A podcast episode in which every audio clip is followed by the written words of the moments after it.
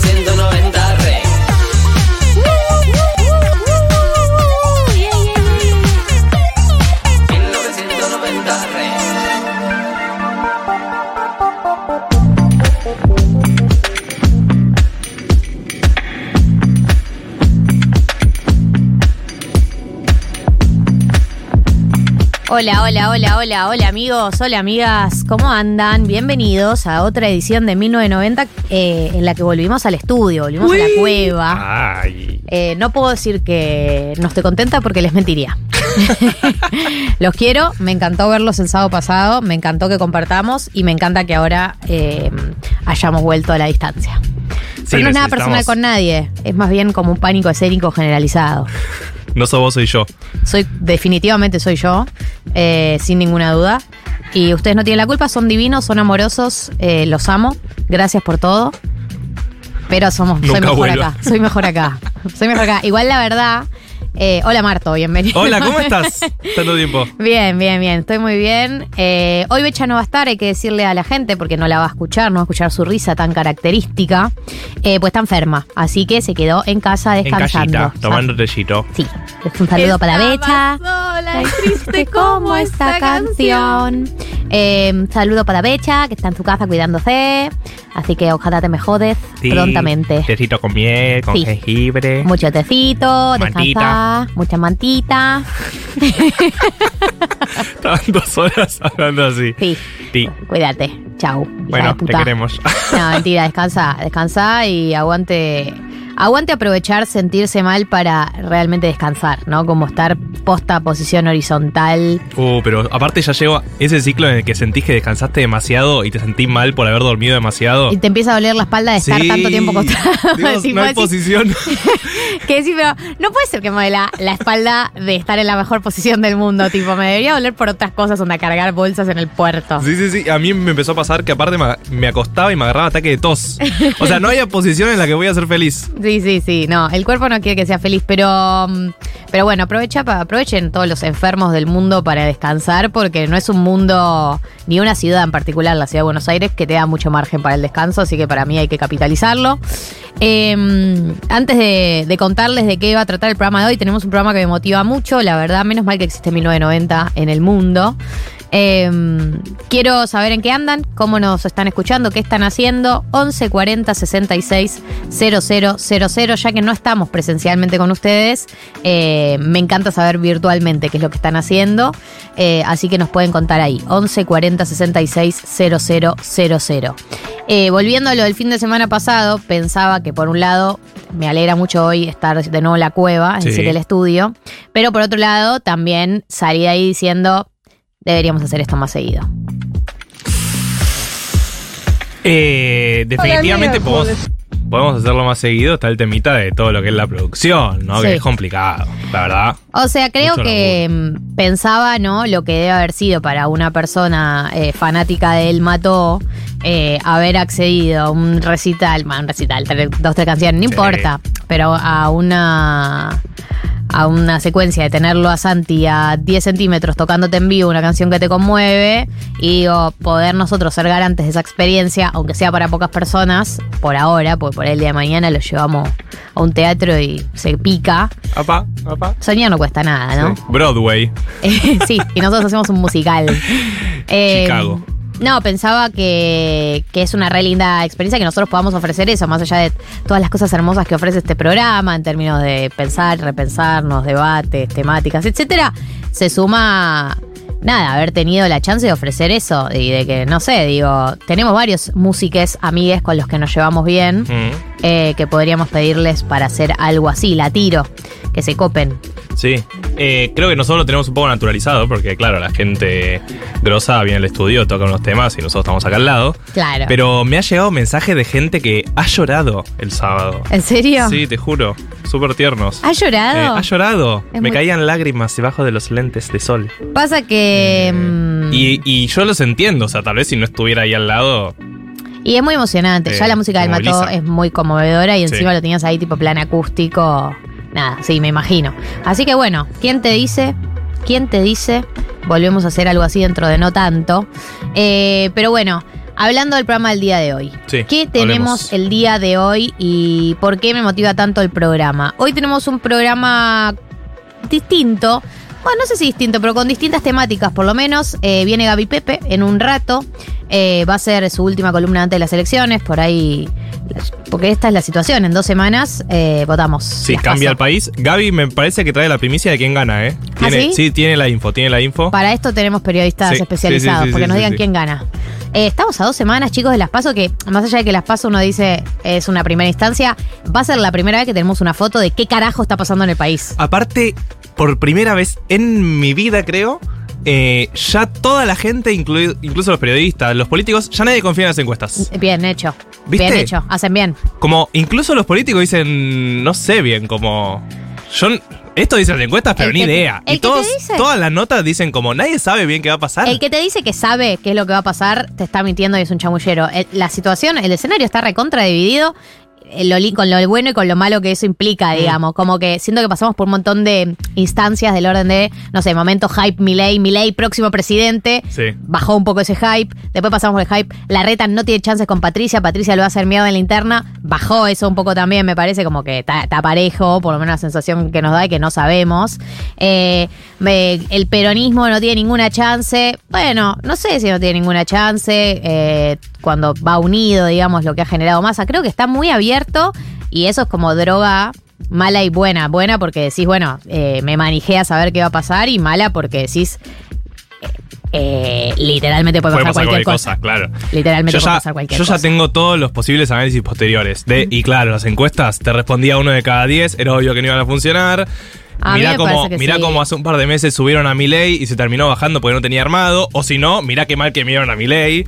La, hay la- la nueva energía venía y al final la gente cuando está en el cuarto oscuro, bueno, vota cambio y quiere un cambio y no sabe bien qué vota y votó a Milei.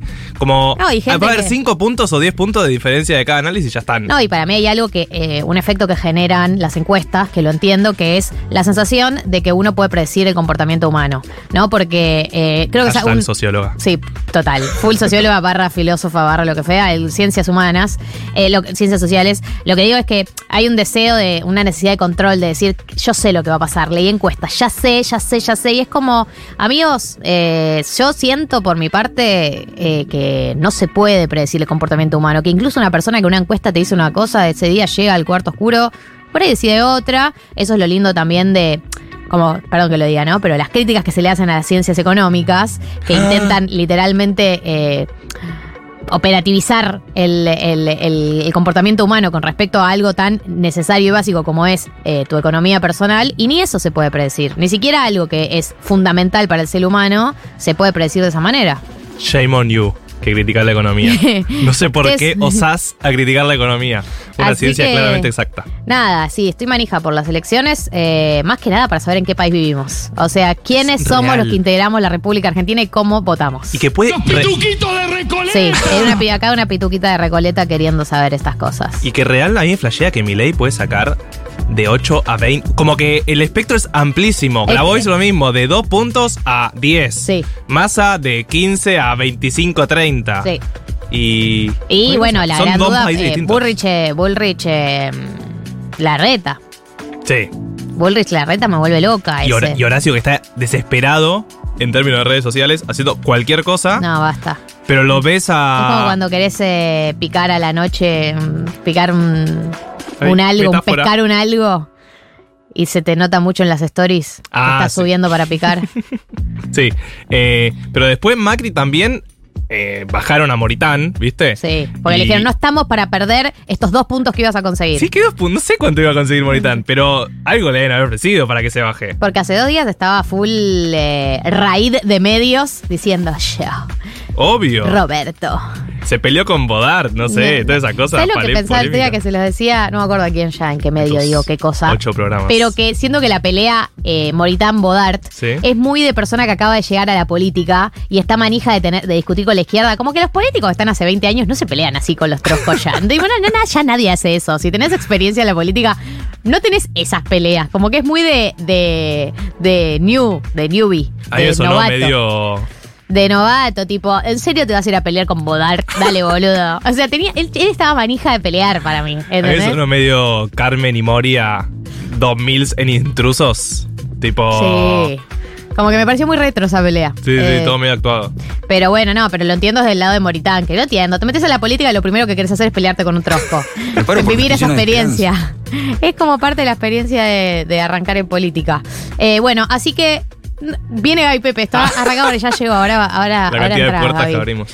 Eh, tenemos eh, hoy glosario económico, Marto, ¿de qué vas a hablar? Sí, no hubo ninguna novedad en las últimas horas, pero dije, bueno, ya que estamos, hablemos del Fondo Monetario Internacional. Porque ¿no? hay un nuevo acuerdo. Hay un nuevo acuerdo del nuevo acuerdo del, Del nuevo- primer acuerdo que ya era un segundo acuerdo. Sí, tal cual. O sea, hay nuevos El acuerdos. nivel de asteriscos en los acuerdos es total y vamos a estar hablando un poco de qué firmó la Argentina y qué publicó el fondo en su página web, en el comunicado, que es bastante interesante, me parece.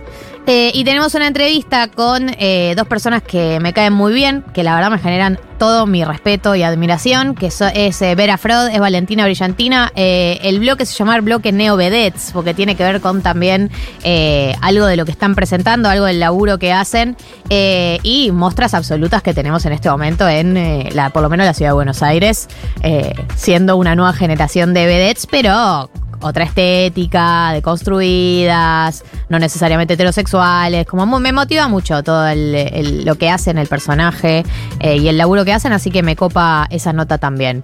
Bueno, un poco de esto se va a tratar el programa, quiero escucharlo, Juli, tenemos audios para escuchar a la gente, a ver qué está haciendo el oyente promedio de 1990 mientras escucha 11 40 66 0000. Hola 1990ers, me hicieron pensar en que somos la generación que habla como bebé de forma no irónica. Eh, creo que todos nos hemos encontrado diciendo chi.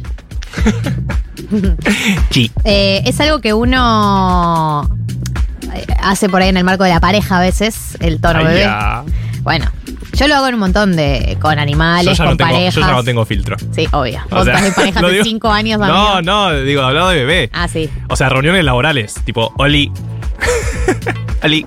Sí, no tenemos límites. eh, a ver. Ay, chiques, me hace muy feliz la apertura. Acá tomando mates, porque recién levantada, lavando zapatillas y en breve me voy a cortar el flequillo, así que Uh. deseenme suerte. Suerte. Suerte. Lavando zapatillas, tópico que se trató hace un par de semanas. Eh, me intriga saber cómo las está lavando y qué tipo de zapatillas está lavando. Puedes Sí. escribir. Después de la experiencia lavando almohadas, no voy a lavar las zapatillas de CD porque me pareció que um, le generaron un hype que no meritaba. Ok, ya no confías en nuestros oyentes. No. Liz, no estuve sorteada para ir, pero la transmisión estuvo hermosa. Eh, ver después eh, cositas en Instagram, en el video de Santi, fue todo hermoso, hermoso. Muy feliz cumple atrasado, les quiero mucho. Gracias por la compañía cada semana y muy lindo escuchar a Galu ayer, en, ayer o anteayer de- después de la tormenta. Vine después de la tormenta. Ya, ya de swinger esto, ni siquiera de sex, es como un concepto sanísimo. Me invitaron a hablar de Rosalía y Raúl Alejandro, una de mis áreas de expertise de este momento. Se ve. Sí, Y- te, ven, te vi en Twitter que siento que sos la voz autorizada. No sé por qué igual, o sea, obviamente que seguí todo el desarrollo de eventos de una manera obsesiva y poco sana, pero yo, la elaboración que yo hice para Blender, que es el video que, que Mm. se viralizó, era una lectura más amplia que Rosalía y Raúl. Era el, el- el momento que estaban viviendo las cornudas como eh, categoría sociológica y con las señales que están sucediendo worldwide de cornudas separadas. Eh, pero bueno, sí, entiendo, me han convocado y de hecho, bueno, no me costó, tuve 40 minutos hablando del tema, no me costó nada. Vos viste lo que salió ayer anoche. ¿Qué? que no habías, creo, comentado después de la tormenta. Eh, una cuenta llamada Pop Crave, esas cuentas eh, tipo TMZ, TMC. Sí, sí, de que- chimentos. Chimento Yankee. Dicen que Raúl Alejandro está saliendo con Camila Cabello. Y estaban sentados a dos asientos en el, en el partido del Inter de Miami. El nivel de fuck, hermano. No me parece tan WTF, porque Sí, Camila Cabello ¿no? tiene eh, elevadas aspiraciones de que la conciban como latina. Ella es latina, es cubana, pero bueno, esas eh, que tuvieron un desarrollo de su vida en Estados Unidos y entonces Sí, cuando la escuchas hablar no te suena tan latina, por Sí. eso saca una canción que se llama Habana, Unaná y etcétera, como que necesita reafirmar su latinismo. Eh, no me sorprende que ella, en esta búsqueda, esté ahora saliendo con Raúl Alejandro. Pero hermano. O sea, igual él dice que salí, cortaron hace un par de meses, después podemos profundizar. Sí. Pero es raro que ya te muestres públicamente con alguien. No, públicamente no se mostraron, ¿eh? Es una fuente que le llegó, lo leí la noticia por supuesto, una fuente que le llegó a un periodista eh, yankee del lado de Raúl Alejandro. Igual. Está bien, es una fuente, le faltan dos más para que sea periodismo. Hola. Hola, por acá Lucila de San Luis. Me estoy mudando, así que hace poco escuché su columna de tips para mudanzas. Bien. Muy bien. Para tener todo en cuenta, les agradezco mucho, les mando un beso y bueno, en ese quilombo estoy. Ay, amiga. Eh, suerte, suerte con todo lo que tenés por delante hoy y te felicito, porque evidentemente si te mudás para eso, tuviste que haber conseguido algo para mudarte y eso ya es un mérito. Tengo una amiga que se muda esta, este fin de también. Hoy creo que se está mudando. Y era su primer mudanza. Uf. Es, eh, No sabe lo que se le es más viene. chica. Sí, no, yo le puse cara de. ¿Tenés planes este fin de? No los tengas. Sí, O sea, cancela todo. cance- sí, sí. Salvo vos y tu depresión que te va a agarrar. Hola. Hola 1990, los escuchamos desde acá, desde Salta, mientras hacemos empanadas. Qué rico. Ah, termina ahí.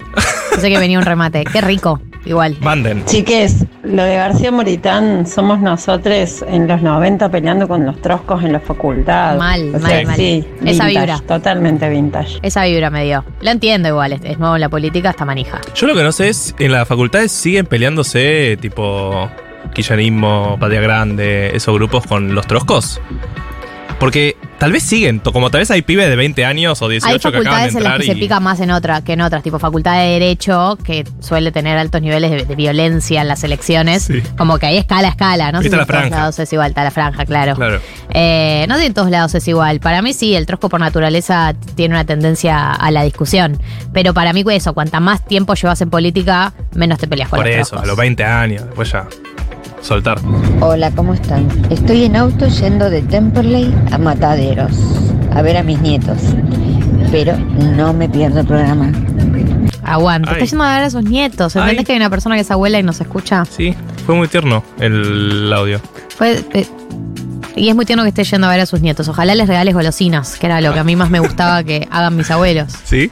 Sí, mi ¿Cuál? abuelo me traficaba golosinas porque yo las tenía prohibidas. ¿Y cuál golosina? Lo que hubiera. Ah, cualquier kiosco. cosa de tipo un mogul que encontró en el piso. Lit. Ok. Pero bueno, suficiente.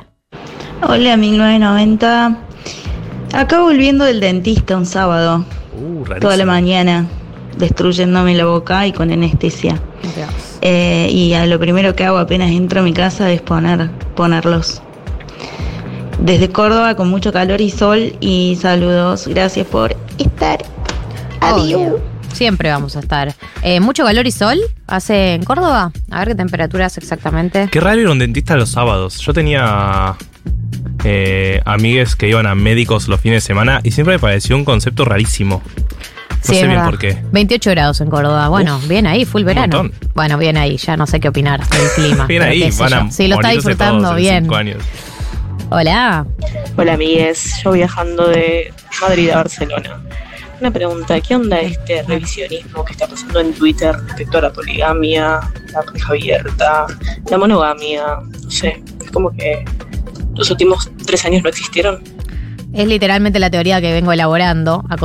Probablemente la, pro- la próxima teoría que elabore con Pizarra va a ser eh, esa, que es... eh, la dije el otro día en Blender, tiré el título que fue De Dios, Patria fa- y Familia. Sí.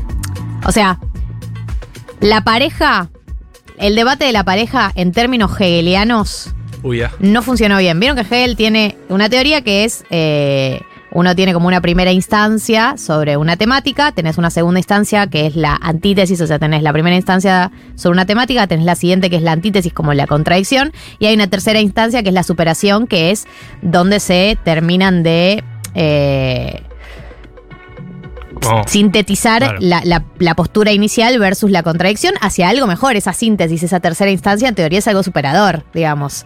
Es algo que supera la primera y la segunda instancia. Y yo creo que lo que pasó con monogamia y poliamor fue, tuvimos instancia de monogamia de patria y familia, tuvimos instancia de poliamor, y no es que en esta tercera instancia que estamos viviendo hay una síntesis que reúne best of both worlds, sino hay un retroceso a la primera instancia.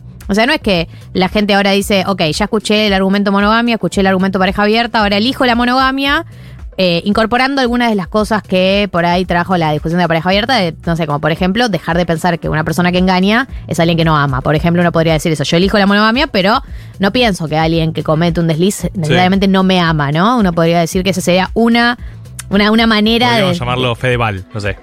Sí, no es el referente, me parece Fedeval es un, poco impune, pero después está el resto de los mortales que lo, has- que lo pueden llegar a hacer una vez cada mil años y no significa que no te amen. No Sí. sé, digo, es un ejemplo de cómo uno podría sintetizar una postura inicial. Y sin embargo, lo que está pasando es un retroceso directamente de gente diciendo, ¿cómo puede ser que no puedan guardar su pija si tienen una, una relación como que ahí es como si eh, la instancia final de estas dos haya sido full conservadurismo a niveles. O el otro día, por eso citaba un tuit el otro día que veía una piba que decía, tuiteaba, mi super unpopular opinion es que una persona que es infiel sí puede amar a la persona y eso afirma fuertemente que el amor no lo es todo. Y yo decía, estas conclusiones ya llegamos en el 2018, tipo literal, siento que se borró la memoria de lo que pasó y estamos empezando de nuevo. Y que viene a la par de un montón de cosas que están de vuelta, que eran pre-2018 y pensamos que habíamos traído algo del orden de aportar a la discusión. Y es como que hubo un borrón y cuenta nueva y estamos de nuevo hablando de eh, monogamia o bala. De nuevo full, tipo, el- las mujeres están queriendo conquistarlo todo. Como se llama este chabón Sí, que sí, analiza sí. fútbol que lo dijo el otro día. no sé. Gerson diciendo a las mujeres No, están puede- no entiendo por qué juegan al fútbol. no entiendo por qué juegan al fútbol, las mujeres lo quieren conquistar todo. Eh, el retorno de las operaciones estéticas, full tipo hialurónico, boca, cosas, etcétera, de lo que me formo, formo parte, por supuesto. Eh, como si se hubiese literalmente borrado la historia el 2018-2020. A mí me flasheó ver comentarios del estilo, no entiendo por qué Raúl Alejandro teniendo a la mujer que Rosalía al lado lo hubiera cagado. ¿Qué? Yo, eso es No lo que me flashea. así. Exacto, eso es lo que me flashea. Me flashea que eh, hay un, un bajo nivel de. de complejidad. Como que. No sé por qué lo pensás así. Hay un montón de variables que entran en una pareja mediática famosa con exposición que viven a distancia, que tienen muchísimo levante, que se pueden amar un montón. Como que tener que estar hoy diciendo, no toda persona que engaña es una persona que no ama a su pareja, tener que decirlo en el año 2023 me flashea, sinceramente. Eh, Sí. Eso no significa que no elijas la monogamia. Elegí la monogamia. Yo, de hecho, casi todas mis parejas han sido monogámicas a pesar de que pienso esto. Eh, pero Es raro. Igual para Es mí demuestra retro. más que la conversación 2018 era más nicho de lo que pensábamos. Sí. O que las nuevas generaciones no salieron tan deconstruidas como pensábamos. O sea, Sí, que el temita cancelación a los 10 años no salió No bien. funcionó. Malió sal. Eh, un audio más si quieren y, y cerramos.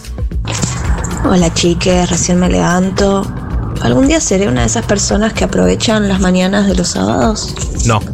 Yo creo que la respuesta es no y no tenés por qué serlo. Podés encontrar felicidad en no aprovechar la mañana en los sábados y aprovechar otro momento de la historia de la vida. ¿No?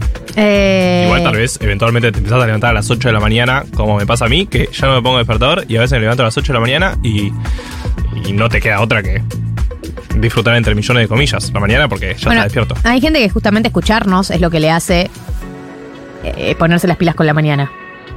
Es como escucharnos, boluda. Mientras Son nos escucha, son bueno, la pero eh, no la mañana mañana, pero que dice eh, empezar a escucharlos es Laburen, el vagos, las 2 de la tarde. Pero para, sigue siendo un sábado a la mañana, a mediodía. Está bien. Para hacer las cosas de la casa no tiene que ser a las 8 de la mañana. No, güey, pero. Arrancaste hijo, a las 12. ¿Alguna vez voy a ser la persona que se levanta a la mañana a disfrutar los sábados? ¿Te levantás a las 2 de la tarde? No. Definitivamente no. Puede ser. Eh, bueno, 14 y 31 más querés. Dale, uno más. Hola, bebos. Bueno, acá Hola. como siempre, eh, haciendo la cama, cambiando las sábanas, lavando ropa, lo que se hace los sábados con 1990. Eh, con respecto a su cumpleañito fue maravilloso, yo los escuché estando en casa, lloré obviamente cuando Santi cantó El Tesoro y luego volví a llorar con Galia en Blender. Nada, Ay, sí. No me la Fue muy esperaba tierno ponerme tu- a llorar. Como que me agarró con la guardia baja. Galia en lugares. Hay No me la veces, que esperaba llego, hay veces que llego al programa y estoy sensible y me doy cuenta que casi cualquier cosa me puede llegar a hacer llorar. Pero ese día llegué al programa tranquila, lunes, fresquita, tiki tiki, y me sacan el tema del cumple y me quiebro. No sé por qué. Bueno, porque genuinamente me pasó eso que dije al aire, que es que mm, fue una de las primeras veces que sentí que estaba pasando algo grande en el programa. O sea, no me parece menor. En el momento en el que está Santi motorizado, en el momento en el que está el Mató, que haya decidido venir un sábado al mediodía a ranchar con nosotros y la audiencia.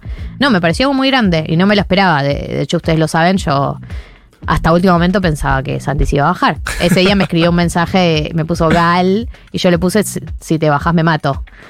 O sea, fue así. Es chiste, pero no es chiste. No, nunca fue chiste. Eh, 14 y 32 en la República Argentina. Ya está Gaby y Pepe, pero si les parece, arrancamos con un poco de música. Vamos entrando el clima, en clima sábado, en clima 1990. Esto es Eurythmics, por supuesto, temazo. Temazo absoluto para arrancar. Con eh, uno de sus greatest hits, que es eh, Sweet Dreams o Dulces Sueños, como quieras decirle. Eh, che, aprovechen para limpiar la casa, ¿eh? Aprovechen para hacer esas cosas ahora que pueden. Después en el- la semana se complica.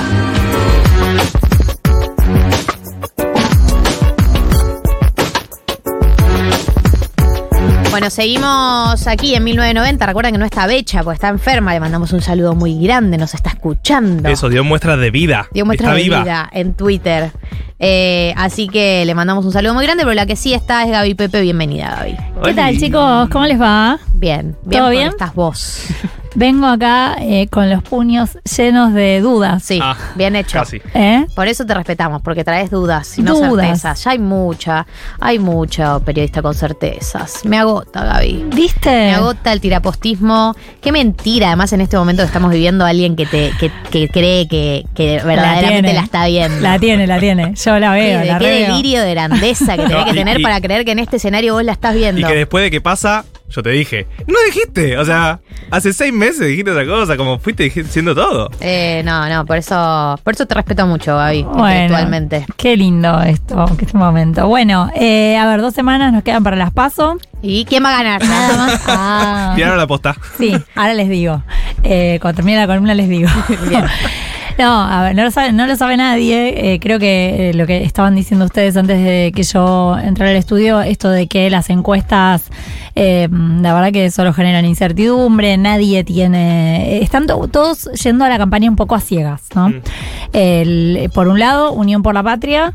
eh, con un optimismo eh, de Sergio Massa que es este todo todo voluntad, todo fuerza de voluntad increíble, porque la verdad es que está haciendo una campaña como eh, bueno, el ministro de Economía acaba de cerrar el acuerdo con el fondo, anda por las provincias, este Se tiene que reproducir en mil, per- mil Sergios Masas. Sí, bueno, también obviamente sabiendo Sergio Massa que esta es la oportunidad de su vida. Es el- es el- esto es lo que quiso toda la vida y, y por primera vez tiene a todo el peronismo encolumnado detrás suyo.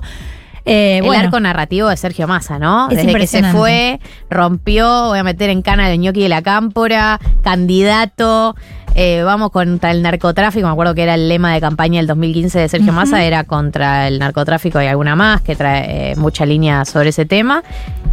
Eh, se amigan, empieza a escalar, carisma, Cámara de Diputados, amigo, amigo, amigo.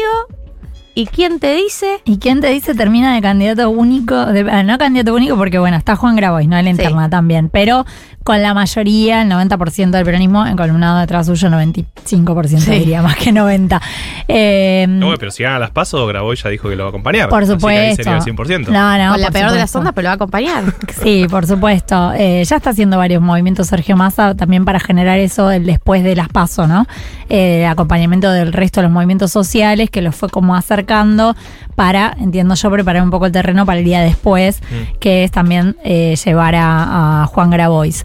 Eh, digo, Sergio Massa que está haciendo una, ca- una campaña pura voluntad y que después del acuerdo con el fondo, eh, lo que se ve es que, bueno, como que soltó amarras, ¿no? Y salió, eh, lo vimos estos, por estos días, ahora, ¿no? Todavía estaba en Tucumán, se fue de mini gira por las provincias. Esta semana también tiene previsto hacer visita a las provincias, va a estar el martes en Mendoza y en San Luis, va a estar el miércoles posiblemente en Santa Fe, el jueves posiblemente en Córdoba, se atiene ya después del cierre del acuerdo con el fondo, es como que, bueno, se liberó de alguna manera y se puso en modo candidato. Incluso si ustedes le escuchan el registro de, las, de los discursos que está dando, ya está hablando de promesas, todo lo que vamos a hacer, dice, ¿no? Hoy en Tucumán decía, eh, hablaba de planes muy específicos para la provincia, ¿no? Que tienen que ver con cuestiones de infraestructura, con economías regionales, o sea, ya está en modo promesas de campaña eh, y, está dejando de hablar del Fondo Monetario Internacional, que era claramente un Obvio. yunque ahí. Más Total. allá de que está resuelto lo del fondo, pero un poco sujeto a algunas cuestiones, ¿no? Eh, que, que veremos también qué pasa con el resultado de, de las elecciones. Mal. Eh, Eso me genera como una incertidumbre y un poco de miedo también, ¿no? Porque tenemos el eh, eh, War Flashback de lo que fueron las PASO 2019 y todo lo que generó a nivel país. Exacto. Cuando un eh, candidato saque, saca, si un candidato llega a sacar un número muy contundente, Bueno, ahí está el punto, ¿no? Me parece que nadie cree que va a sacar un número muy contundente. ¿Cuál sería el mejor escenario posible para el, para el gobierno? ¿cuál Bueno, sería? Que la diferencia, o sea, que sea un escenario de tercios, que Javier Milei no se desimple demasiado y que efectivamente haya una diferencia de 3, 4 puntos, 5 puntos entre eh, eh, Unión por la Patria y Juntos por el Cambio. Básicamente eso, que nadie se despegue demasiado sería el mejor escenario posible para el gobierno. Eh, 30 puntos, 30, más de 30 puntos obviamente, sacar eh, a nivel nacional y pensar ya en la campaña para octubre, cuando eh, sí, obviamente es- la definición va a ser en octubre. Pero esto porque pensando en lo que hay enfrente, eh, lo que tenemos en la interna de Juntos por el Cambio es absolutamente virulento.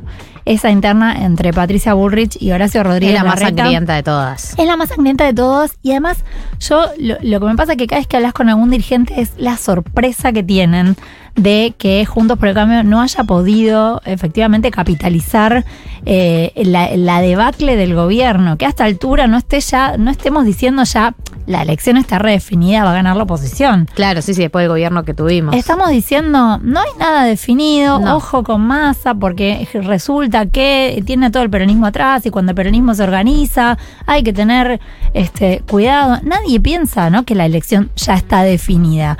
Cuando hace un año decíamos, acá no hay ninguna chance Sí, sí. para el peronismo, esto está recontra ganado, el próximo presidente va a ser Horacio Rodríguez Larreta. Bueno, Bueno, sí. ahora ya no. Pero ves chance de que esta pelea tan virulenta, no sé, estoy pensando, por ejemplo, en las pasos para gobernador de la provincia de Buenos Aires del peronismo del 2015, ¿no? Como que una paso muy virulenta le reste votos o le termine eh, generando algo negativo para las elecciones de octubre, que son las que efectivamente Bueno, valen. Lo, lo, a ver, tiene que, por un lado es una paso muy atractiva que posiblemente va a generar mucho, mucha atracción, o sea, mucha gente que va a ir a votar a esa paso, Mm.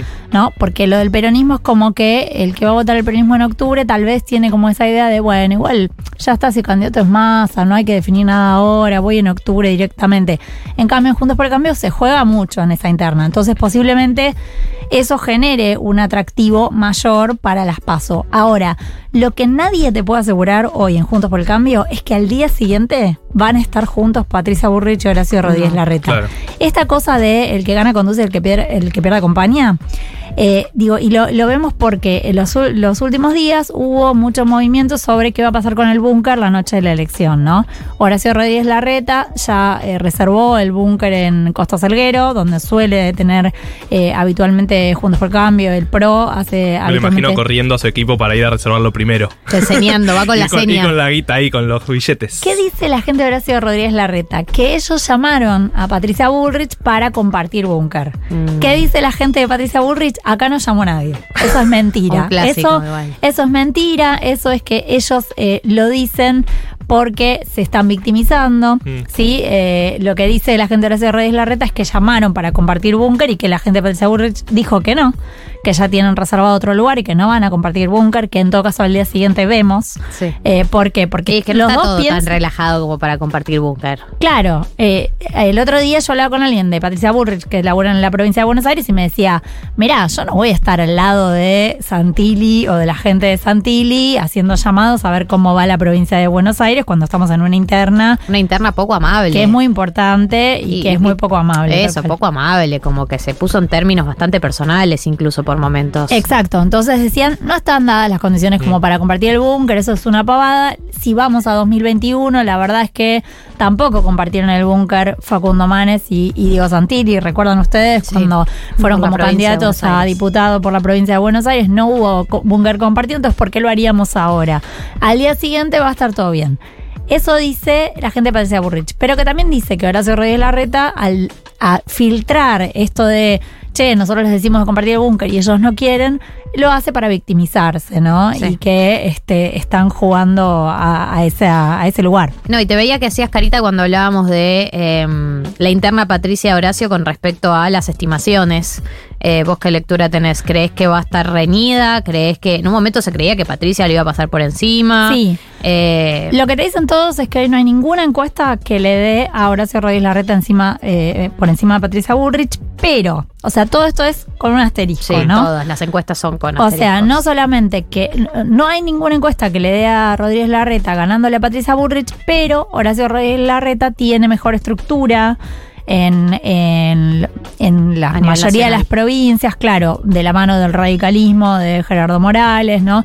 Tiene mejor estructura y eh, entienden que también Patricia Burrich en las últimas semanas metió un poco la pata con algunas cuestiones, como por ejemplo lo del blindaje que dijo, eh, y que eso obviamente Horacio Rodríguez Larreta ve la ve- donde vio la beta, ¿no? Este se metió a pegarle y que eso le va a generar, bueno, eh, el que suba un poco Horacio Rodríguez Larreta, pero muy pareja, ¿no? O sea, no, no, y también no, creo que depende del, del hype de Milei, porque si Milei desinfla, probablemente muchos votos de esos pasan a Patricia y Milei, si Milei no desinfla, por ahí le robe a Patricia. Bueno. Entendemos que comparten cierto nivel de electorado. Claro, eso de que mi ley desinfla, viste, eh, Galia, como que en un momento se puso medio de moda decir eso y, y porque tenía que ver con los resultados de los candidatos provinciales de Mine- de Milei, los, los referentes del- de Milei en las provincias, que después Milei medio se desentendió de Eh, y la mayoría de los encuestadores te dicen, "Mm, yo no veo que esté desinflándose mi ley. Y cuando vas al territorio, tampoco te dicen eso, ¿no? Los, los gobernadores, los intendentes te dicen, no, acá no baja mi ley, por lo menos lo que nosotros tenemos, ¿no? Como, eh, por ejemplo, no sé, a mí me tocó ir, eh, la semana pasada fui con Massa a Entre Ríos, una recorrida que hizo, y ahí los dirigentes locales te decían que están alrededor de 20 puntos, mi ley, en Entre Ríos 20 y en algunos lugares 22 puntos, porque... Una buena elección de Milei sería por encima de los 20 puntos. Sí, 20 puntos 20 sería puntos. una gran elección, obviamente. Pero Este, bueno, eso también pone en riesgo a Patricia, ¿o no? Cuanto Sí. mejor posicionado esté Milei, peor posicionada está Patricia en la interna. Sí, totalmente, totalmente. Bueno, por eso. Lo que pasa es que la interna de eh, la interna de, mm, de Juntos por el Cambio, si vos mirás más o menos las, las encuestas que te dicen tiene 32 puntos, más o menos, Juntos por el Cambio, 34 puntos, bueno, el que gana en la interna gana con 17 puntos, ¿no? Con, Y no- ahí la, la discusión no que se tiene que mucho en el peronismo de conviene quedar primeros, conviene que el partido quede como el más votado. Todo eso también me parece medio insólito en términos de... ¿Cambia algo? ¿Te parece que cambia eso de quedar primero? Que la suma de los candidatos quede primero, que más sea el más votado. Sí. Bueno, eh, me parece que todo va a depender de cómo, eh, cómo se interprete y cómo se, cuál es el mensaje hacia afuera la noche de la elección. ¿No? Obviamente que a Massa, siendo ministro de Economía, le, le, le conviene, obviamente, ser el candidato más votado la noche de, de la elección. No está asegurado eso, ¿no? No está asegurado. No, obvio Eso no. sí, eso sería como lo ideal, sí, sería lo ideal. No está nada asegurado por esto que vemos, ¿no? Que hay mucha incertidumbre, que hay mucha gente eh, que no, no contesta las encuestas. Y también el gran problema es la cuestión de la baja de participación. Mm. Eh, el otro día me decía alguien que trabaja en la campaña de la provincia de Buenos Aires, es si estamos viendo que hay una baja de participación en todas las provincias, ¿por qué en la elección nacional sería diferente?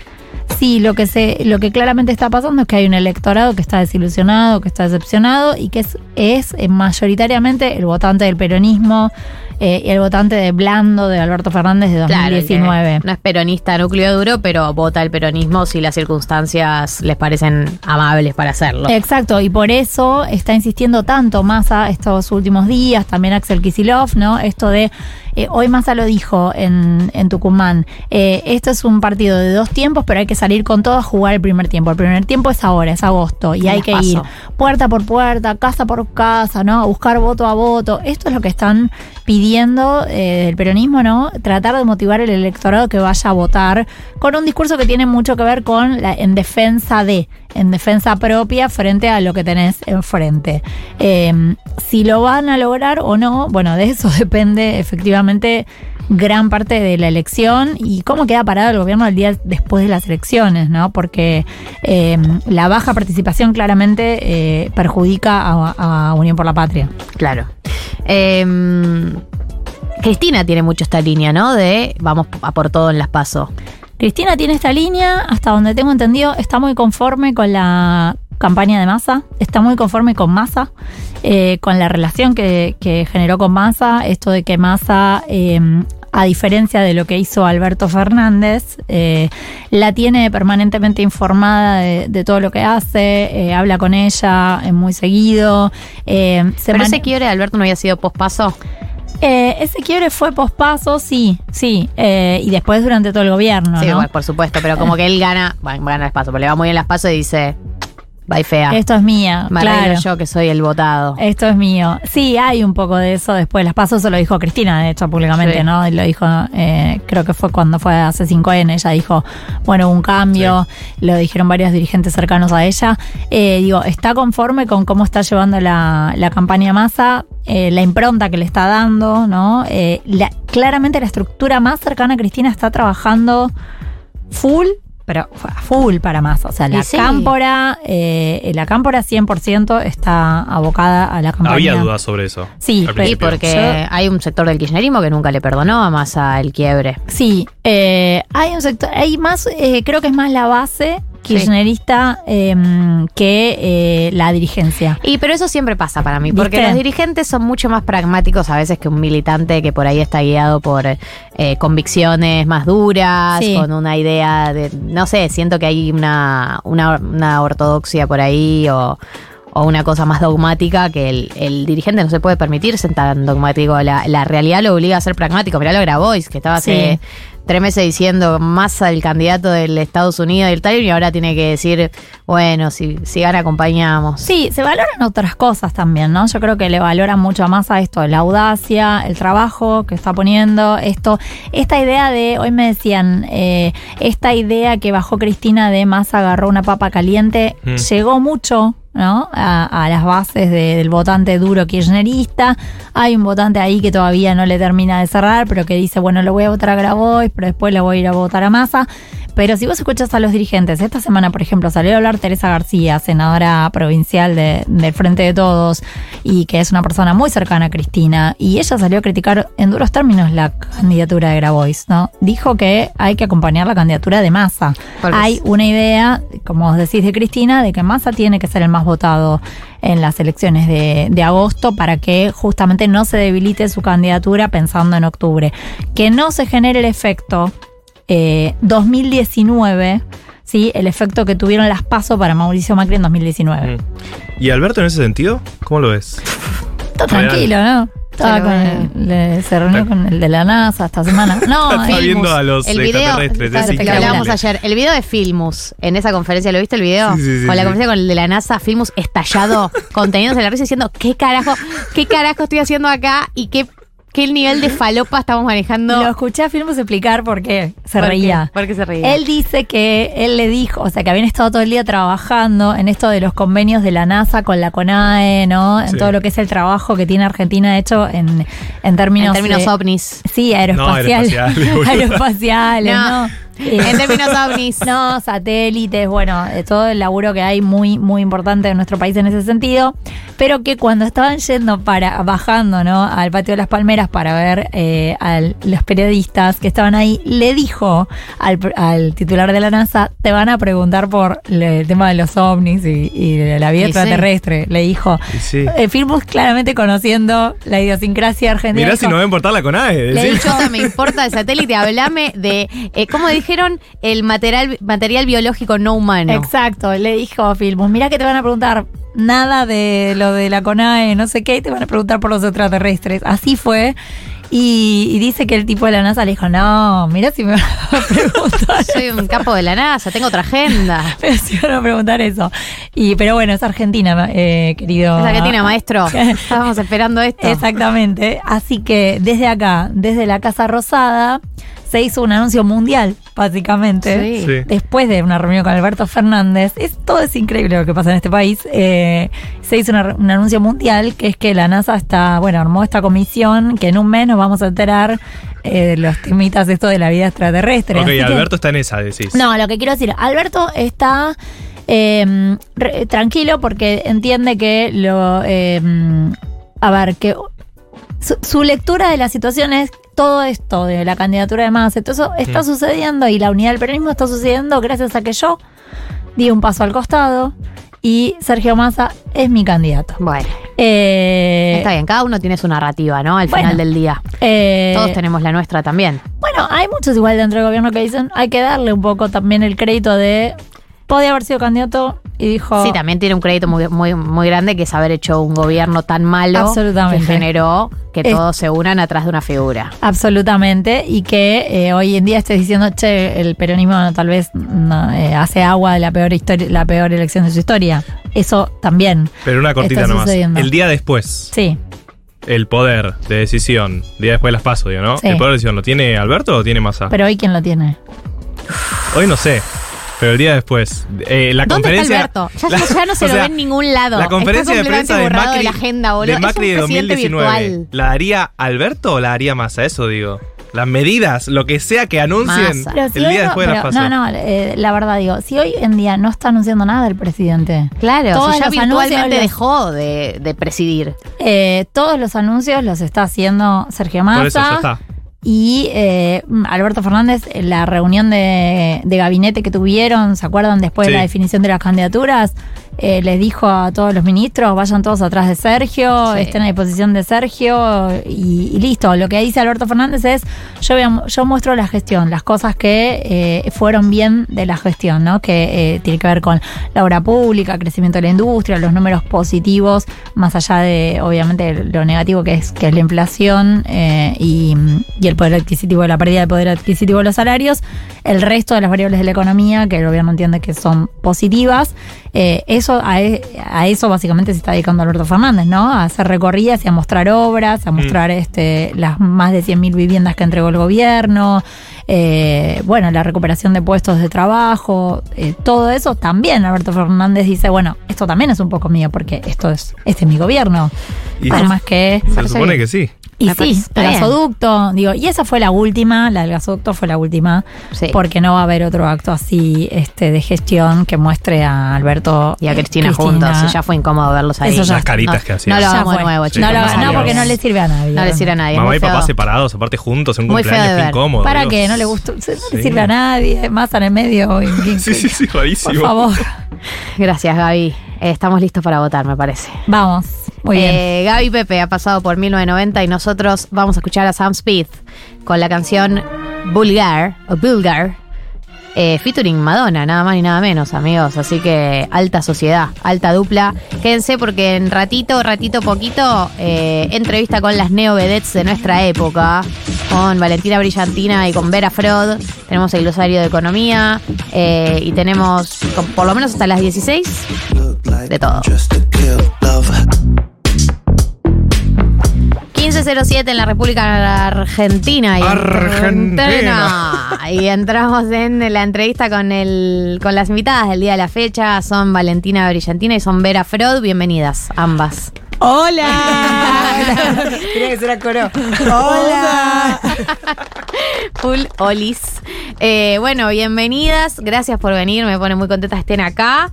Y quiero arrancar preguntándoles eh, cómo definirían o explicarían qué es lo que hacen, eh, de qué se trata su arte. eh, de, de manera amplia. La que quiera puede arrancar y puede hablar de sí misma, puede hablar de las Tenés dos. todos los dientes llenos de, de, De- de- de labial. Bueno, ¿Vas a algo de eso se trata. El No, no, mirá lo que esto es muy punk rock. Me voy a sacar Eh, una foto. podemos empezar juntas. Si yo quiero hacer la entrevista tipo en al unísono, pero las dos responden a la par. Quieren hacer No, a- pero sí podemos como completar las oraciones de la Va, otra. Hagamos eso, bueno. Dale. Empezá. Eh, yo me dedico a. Voy a, a parafrasear una frase de mi libro que ahora es obra y se va a estrenar el 4 de agosto, que es la semana. Ya que estás tirando chivo y ni respondiste. Sí, sí, pero es esto. perfecto. Me dedico a actuar y bailar como se me dé la gana dentro de contextos de holgorio y descontractura. Espectacular. Planazo. Period. Period. Yo diría lo mismo, pero mm, fiesta en holgorios re- de reggaetón. Ella en holgorios eh, más Tech electrónicos, house. tech house. Claro, como que hacen sus performance, una más en modo tech house y la otra más en modo reggaetón. Exacto. En realidad es a donde nos llamen, Donde o sea, yo tampoco, si a mí me llaman de una fiesta de reggaetón, obvio que me convierto en la señora reggaetón. Pero- Pero, pero el destino me llevó a- al, al house. Bueno, pero tenemos, tenemos como las ca- nuestras casas, digamos, donde lo experimentamos semana a semana hace ya unos 7, 8 años. Eso, Claro, claro. vos estás en Remeneo Vera, Sí. vos estás en Club 69. Exactamente. Sí, Bien, yo- ¿qué días están cada una? Los jueves, ahora No. ella está en pausa los jueves, los eh, ser los Sábados en Niceto Club, Club 69. Y yo los jueves en Bitflow y los sábados hacemos giras por todo Buenos Aires y a veces provincias, eh, San Luis, hemos hecho, eh, ¿qué más? Eh, Rosario, etcétera. Cuando empezaron a, a bailar o a hacer performance, ¿se imaginaban que esto podía ser una salida laboral real, fija de todas las semanas? ¿O dijeron, bueno, lo, pr- lo pruebo en plan, me divierto, me gusta esto, pero no sé hacia dónde va a ir? En mi caso fue Pure Fantasy. Ah, eh, me, me fugué de la una porque empecé a desaprobar materias y dije, soy un fracaso enorme. Académico. Sí, y nosotras dos nos conocemos desde hace muchos 15 años. 15 años ya, 13 años. En Julio Boca, donde íbamos a entrenar teatro musical cuando éramos jóvenes y teníamos clase los viernes a la noche y los sábados a la mañana. Entonces no podíamos salir de joda como nuestras no amigas. salíamos de joda. No salíamos en esa de época. joda. Éramos Sal- como muy sanas, muy bebitas del musical, viste, sábado a la mañana haciendo canto coral, o sea, ese fla. Y de repente terminamos todo ese fla y yo empecé a ir a la plop de chica, pero iba muy de vez en cuando porque estudiábamos a la mañana los sábados. Y sí me acuerdo del momento de decir, che, yo quiero que me paguen por hacer eso también. Pero en ese momento todavía era otra época y yo veía, o sea, los cuerpos todavía eran muy hegemónicos en el escenario y yo decía, mm, yo ya siendo una persona eh, no flaca, eh, no leída flaca, eh, decía, no, bueno, no es posible. Y al rato, a los dos, tres años, ya empezamos a laburar ahí. Bueno, ¿Podrán? en club. Ah. No, y yo después de este bajón místico académico, empecé a ir a. Dije, ¿qué hice ¿Qué no hice nunca? Y era la respuesta salir a bailar, porque por esto que te contaba antes, Claro. teníamos una vida muy eh, Estructurada. estructurada, responsable, etcétera. Y ni bien no supe qué hacer con mi vida porque estaba fracasando en lo que me había propuesto, dije, bueno, voy a empezar a salir a bailar. Y obviamente, co- como me gusta hacer lo que hago, me gusta el escenario, me gusta el protagonismo, me ponía abajo de la luz, me vestía cada vez más y más extravagante. Cuando ibas al boliche ese que estaba ahí en el centro, que te ponías, el escenario que medía La dos- Warhol. La Warhol. En, en mostra, The. Sub, que tenía escenario abierto y yo era... Es la mía. Soy yo. Era el escenario, Valentina. Era, sí, uno de mis primeros escenarios. Y bueno, nunca supe que se podía trabajar de ello o que por lo menos a mí me tocaría esa vida. Pero empezó a suceder. Me llamaron de la Jolie después de hacer unas acciones con Belén Gibré, un grupo de danza que teníamos que se llamaba el Ballet Alien Internacional. Y, y después, bueno, yo, yo ya estaba armándome como brillantina. Y mi amiga Mickey Underground, que también nos conocemos las tres de Julio Boca, un día me dijo: Va a haber un casting para Club 69. Creo que das con el perfil, depilate y andá. y yo me depilé y fui, y esa es, esa es la historia. Y ahí ¿Y quedó. ahora te seguís depilando para ir? Sí. Bien. Ya Pero no te entonces. obligan, ya te pintó depilarte, o sí te obligan. No, nunca me obligaron, Nunca pero lo dijeron en expresamente, club es pero- muy la, la estética de, de los 90, de los 2000, tipo. Igual ahora está más moderna, pero antes las vedettes tenían súper tetas, súper culo. Ahora es más culo que tetas. Las tetas las tiene Fabri Watson. es como. Van cambiando las identidades. Pero no, eh, tal vez podría preguntar algún día, che, si me dejo los chivos. Yo creo que no te dirían nada. No te dirían nada. Hace un par de semanas hablábamos con Delphi Pinatelo. Sí, Sí, la nadadora. La claro, siento. que dejó eh, natación por problemas de salud mental y porque se dio cuenta eventualmente que no le gustaba eso. ¿Hay algo que les pasó a ustedes con ese flash de estar como medio en la academia o por lo que dicen, tipo Julio Boca, una? Hay Sí, toda sí, una sí. corrida ahí bastante rigurosa, entiendo.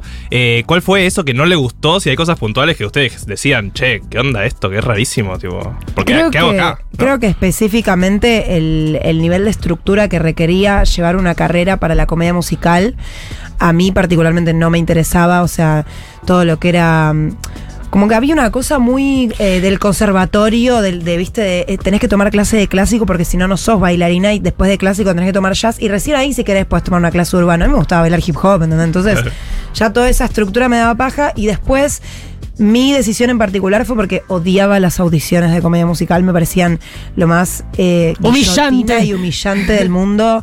Tipo, ¿Por el qué? número acá, Ah. cinco horas para que te vean 32 segundos, eh, Flavio Mendoza y el primo, y que te digan, siguiente tanda, y vos tipo, pero no, yo soy un alma sensible, Sí, sí, escuchame, sí. veme, no, no, fila 4 al fondo, chau. Y todo eso me hizo como desencantarme de, de High School Musical que yo tenía en mi cabeza y sin querer caerme y tropezarme en el escenario de Vorterix y terminar trabajando de noche. Pero lo- me sumo a eso que no, no fue una decisión tan concreta, ¿viste? Fue como a donde nos fue llevando la vida. Estamos hablando con Valentina Brillantina y con Vera Freud. Las pueden encontrar ambas en Instagram también para acercarse a, a lo que es el perfil de cada una, el, el universo de cada una. Arroba Valentina Brillantina con SH Brillantina. Gracias. Y Vera Freud eh, con B corta. Eh, vos, Valentina, tenés entonces, decías, la obra de teatro que vas a estrenar el 4 de agosto. Algún día tendremos dinero. Está basada en tu libro. Sí. ¿De qué se trata? El libro. Ah, en un momento, en 2018, eh, entré en un pozo depresivo porque me robaron un objeto muy importante en un camarín muy importante. Este objeto era del celular. Ah, Y incluso 69. y incluso 69. Se terminó toda la Eh, mística de la historia. Sí, eh, nada. O sea, hoy en día, ¿qué? El celular lo usamos para todo.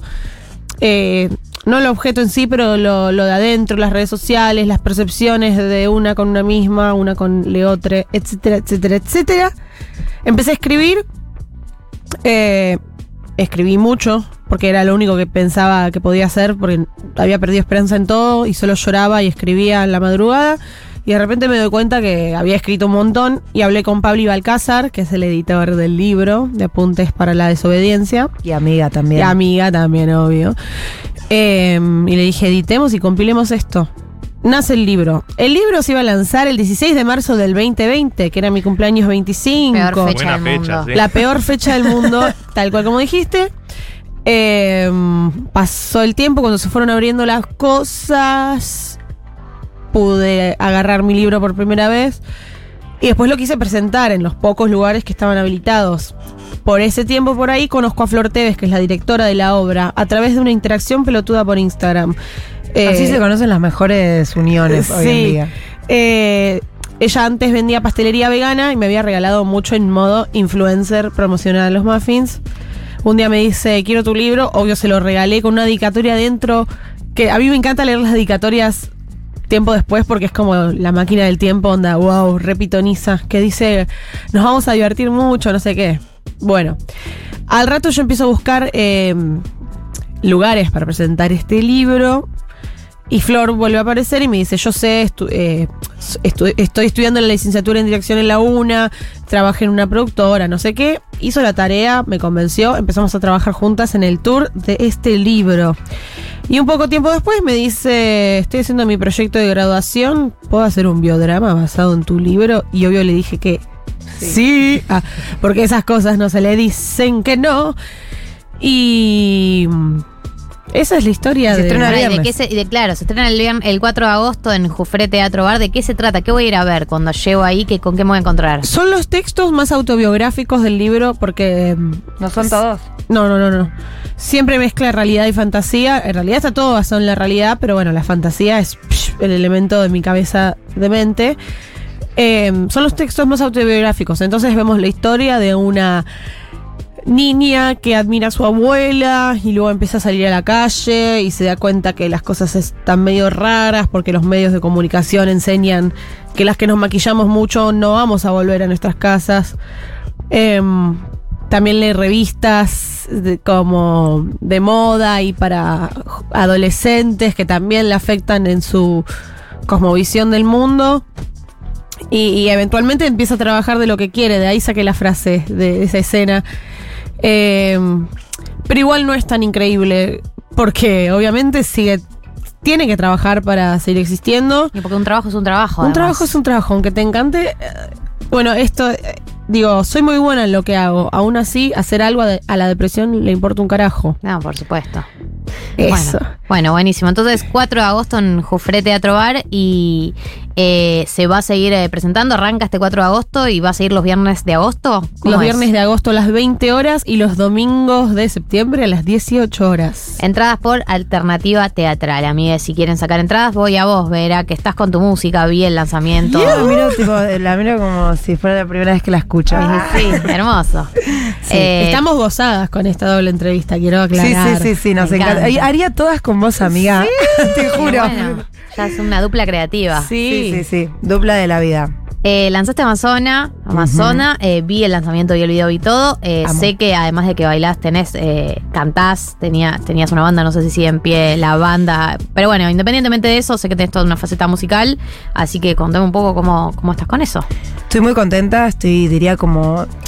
est- Estoy muy Cris Morena este año porque como que me pasó que fue algo que deseé tanto sacar mi, mi música solista. No por el hecho de ser solista, sino porque eh, hacer lo que se me canta el orto. Por supuesto. Porque trabajar en equipo lo que a veces conlleva, en este caso, bueno, Agua Florida que vos mismo nombraste, eh, que yo reescucho Agua Florida, me lo pongo en mi casa, o sea, es una banda que me gusta mucho lo que creamos en conjunto, pero cuando se crea en conjunto eh, son las decisiones de varias personas eh, en porcentajes llevadas a, a una totalidad.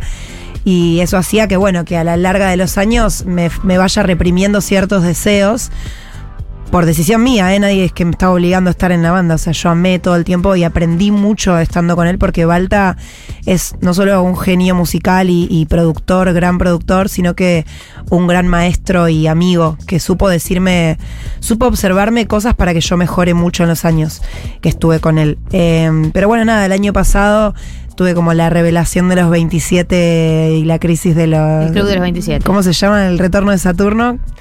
Eh, y bueno, tiré toda la mierda, decidí finalmente dejar la banda. Hoy Agua Florida está en una pausa por ahora sin, sin retorno. Y me empecé a juntar con productores a hacer música, que era lo que quería hacer. Eh, y bueno, conocí ahí a varios. Bueno, uno era, es mi amigo Tommy Wicks, que tiene su banda Plastilina. Eh, empecé a producir con él, después estuve con Manu Calmet y terminé conociendo a Mag, que hoy es mi mano derecha, que estamos haciendo unos popazos muy divertidos y, muy bailables, que es lo que yo quería. Eh, y bueno, sacamos Amazona en junio. Ahora estamos, recién hace un mes salió y estamos preparando el segundo lanzamiento que sale en agosto. Y estamos preparando la salida del EP o LP. Estoy viendo cuántos temas llevo a tener para septiembre, eh, que saldría a fin de año. Bueno, Así que está todo listo. Estoy como Cocinando. cocinando, eh, juntando plata, pidiendo cosas, yendo por acá, que el canje, que no sé qué, todo lo que lleva a ser una artista independiente por ahora. Eh, pero contenta, muy contenta.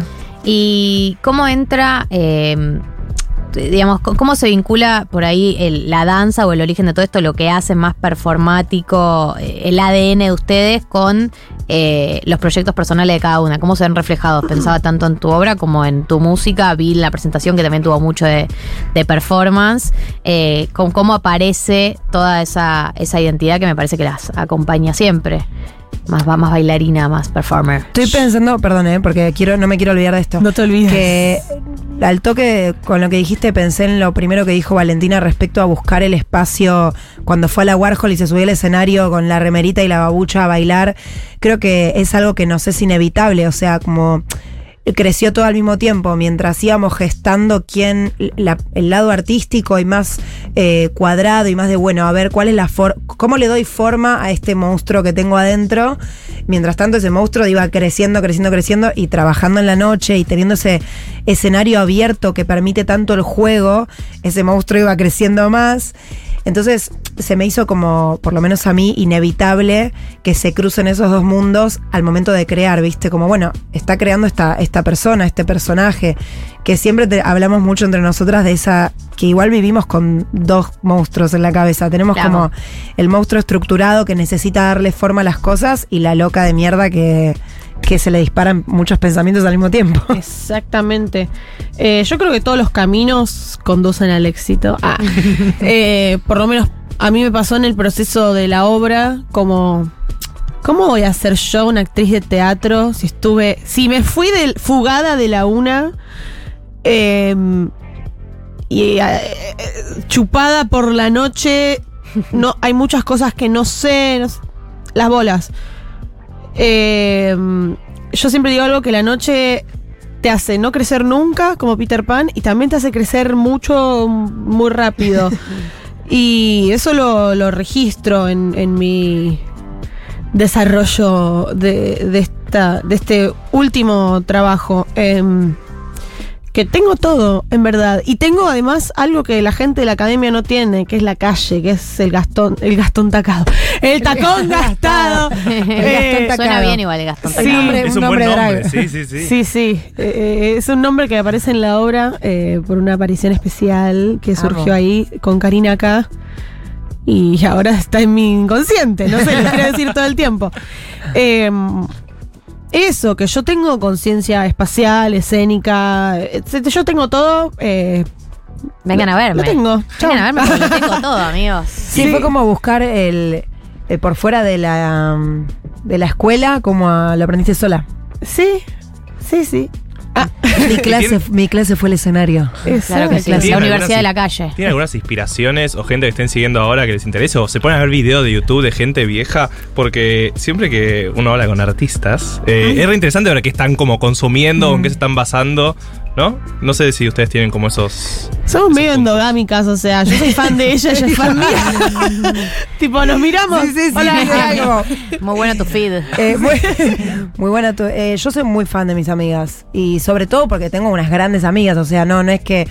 No digo porque no todas las amigas sean increíbles, sobre ustedes tienen amigos hermosos también, pero bueno, capaz uno tiene amigos que se dedican a otras cosas que no te inspiran tanto artísticamente. Y ella es una de mis mejores amigas, otra de mis mejores amigas es Donna Tefa, que es también escritora, mostra hermosa, trabaja en la noche. Bueno, al trabajar mucho en la noche tengo muchas amigas que las conocí ahí. Entonces yo, mm, tipo, tizo, cualquier cosa, dije. Como que de repente encuentro mi, bueno, Feli Colina, también una persona que, no- que nos conoce y somos amigas ambas. Como De la familia. ah. de repente no necesito irme tan lejos y decirte, ay, sí, Lady Gaga, aunque la amo y Igual la eso, admiro". cuando dijiste eso, las dos pensamos en Lady Gaga, por Seguro. Pero no hace falta irnos tan lejos, ¿viste? Como decir, a Lady Gaga la conocemos todos. Yo te puedo decir, anda a googlear a Valentina Brillantini, a Feli Colina o a Donna Tefa.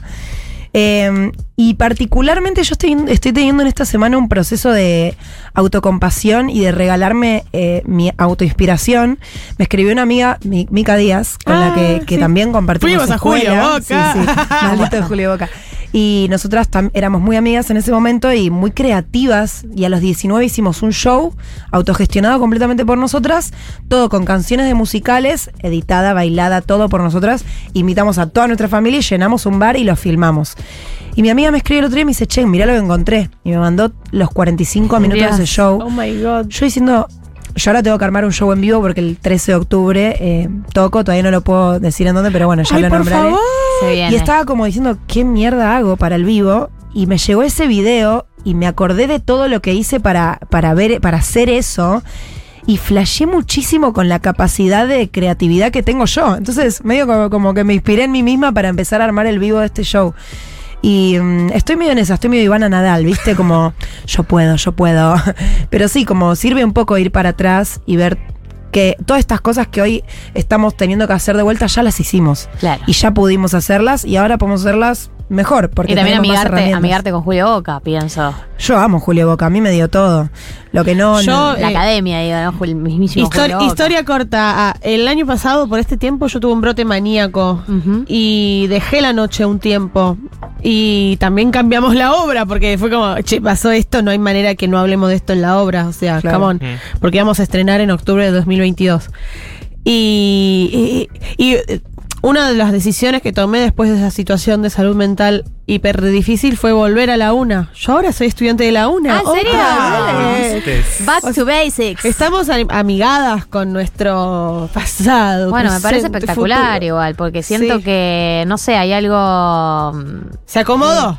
Hay algo lindo de la cosa cíclica de que, bueno, partiste de ahí, te fuiste y volvés desde otro lugar, Sí. que no sé, a mí me resulta muy lindo Inspirador. para estar en paz, sí, con uno mismo, con la Sí. trayectoria que tuviste, qué sé yo, con, con quedarte con lo bueno y no lo malo, o lo malo, pero bueno, matizarlo con otras cosas. Podemos decir que igual a los 50, 45, 50, cuando vuelvan a ser Chicago, nuestro sueño es estar ahí, digamos. la- dale. Ah. Exacto, Un estamos Chicago listos. un Yo estoy más lista. queer. eh, Total. Ah, Dije, me las reimagino. Pero estoy lista para hacer el tango del pabellón, o sea, ya lo, lo estudié, ya lo sé. tenemos, el, tenemos a toda la gente y todo. Bueno, sí, obvio. Eh, tengo una última pregunta que tiene que ver con algo que vos nombrás al principio, Vera, pero que me parece que, que está buenísimo también por lo que representan ustedes, que tiene que ver con eh, los cuerpos que hay hoy en día en escena, en la noche, pero en, en general, en, en la escena, la disputa esa que hay. Eh, en particular, si creen que el haber formado parte como de fiestas que por ahí, no sé, por la identidad tenía más margen para que haya otros cuerpos, fue más fácil, o si creen que hay realmente algo más extendido de decir, bueno, que aparezcan otras corporeidades o como se diga en escena. eh, por fuera del cuerpo flaco clásico o tetas clásicas o el culo clásico o lo que sea. Eh, como, como, como, ¿qué, qué ven ustedes que está pasando con la noche, los cuerpos y quienes están subidos al escenario? Yo creo que está más tranca, o sea que se permiten más cuerpos, pero que igual hay que avanzar, hay que evolucionar muchísimo más. Sí, estamos medio como en una burbuja también nosotras. O sea, yo nunca trabajé en una fiesta no queer. Sí, una vez, ¿te acordás de ese evento que, que la pasamos para el culo? Uno de Halloween, que era una fiesta ultra paqui. Sí, sí, sí. O sea, yo creo que estamos medio en una burbuja. Las dos trabajamos en fiestas LGBT o LGBT friendly, como que está la mejor. Y si bien capaz eso, yo cuando iba a la plop no había todavía cuerpos que, que salgan de lo flaco, estaba el espacio y cuando empezó a suceder, ahora resucede y hay de todo, y hay flaco, gordo, trans, no trans, eh, está todo bien. Eh, como que ese espacio se empezó a abrir y ahora cada vez se va a abrir más. Pero son esos espacios. Yo no sé si vas a Jet y vas a encontrar una No. chica gorda pasándola Mm, bien, difícil. ¿entendés? Probablemente no. Probablemente la reboten en la puerta. Entonces digo, es hermoso lo que a nosotras nos pasa porque lo logramos y lo vamos a seguir logrando y lo vamos a ampliar lo máximo que podamos. Pero yo tampoco tengo ganas de meter el pie en el barro en, en esos lugares espantosos de los que yo no, no quiero ni siquiera me siento parte. Entonces, nada, creo que llega hasta un límite por ahora y si algún día algunas chicas super paquis y cis tienen ganas de ir a revolucionar Jet, lo harán, me imagino. Bienvenidas sean. Obvio. Las invito a revolucionar. Jet, suerte con eso. Eh, son Vera Frod y Valentina Brillantina. Valentina está presentando su obra que arranca este 4 de agosto en el Jufre Teatro Bar. Algún día tendremos dinero. Eh, y Vera presentó a Amazona eh, su primer eh, tema solista, que de hecho nos vamos a ir escuchándolo. ¡Sí! Eh, gracias por venir, chicas. Gracias a ustedes. La pasamos bomba. Me alegro muchísimo.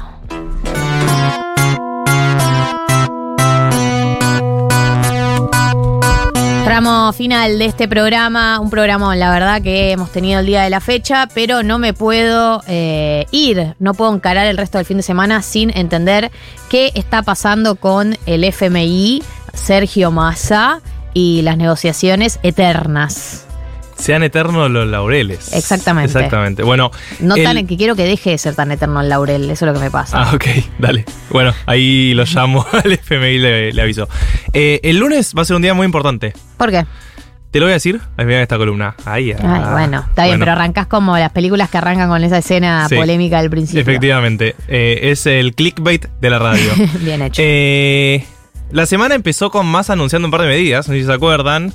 Eh, se encareció el dólar ahorro, ahora ya la gente que compra el dólar ahorro, esos 200 dólares que puedes comprar por mes, vieron que casi nadie puede, bueno, hay gente que sigue pudiendo, son casi un millón de personas. Eh, bueno, ahora va a salir igual que el dólar tarjeta, se amplió el dólar agro, o sea, le dan un mejor precio en pesos a los que exportan eh, en economías Un dólar más regionales. caro, digamos.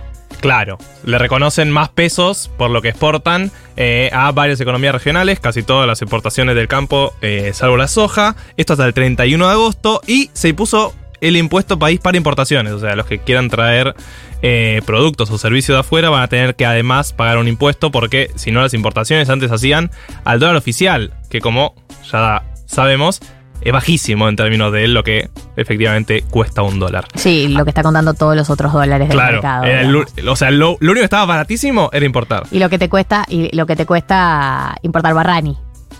Sí, o sea, bueno. lo- lo- los números que está manejando el universo Barrani. Bueno, también está el temita de que las importaciones, justamente como era tan barato, muy pocos podían importar.